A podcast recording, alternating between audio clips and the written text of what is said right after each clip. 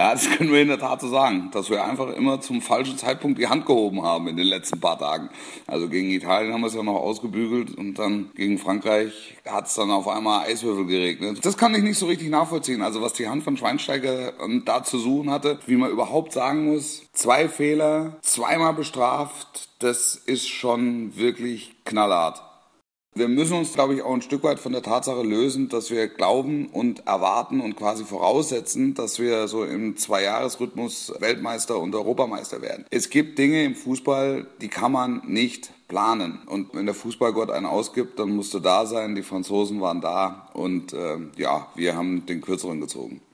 Die Zeit von Schweinsteiger, glaube ich, geht zu Ende, ja. Für Jogi Löw, seit er Cheftrainer ist, hat er immer das Halbfinale erreicht. Also ihn ernsthaft zu kritisieren, ist eigentlich unmöglich. Alles gut mit Jogi Löw. Er wirkte gestern sehr enttäuscht. Er wird mal kurz durchpusten. Dann wird man ihm im DFB sagen, Jogi, du bist der Größte. Komm bitte wieder, mach bitte weiter. Und ich denke, so wird's laufen.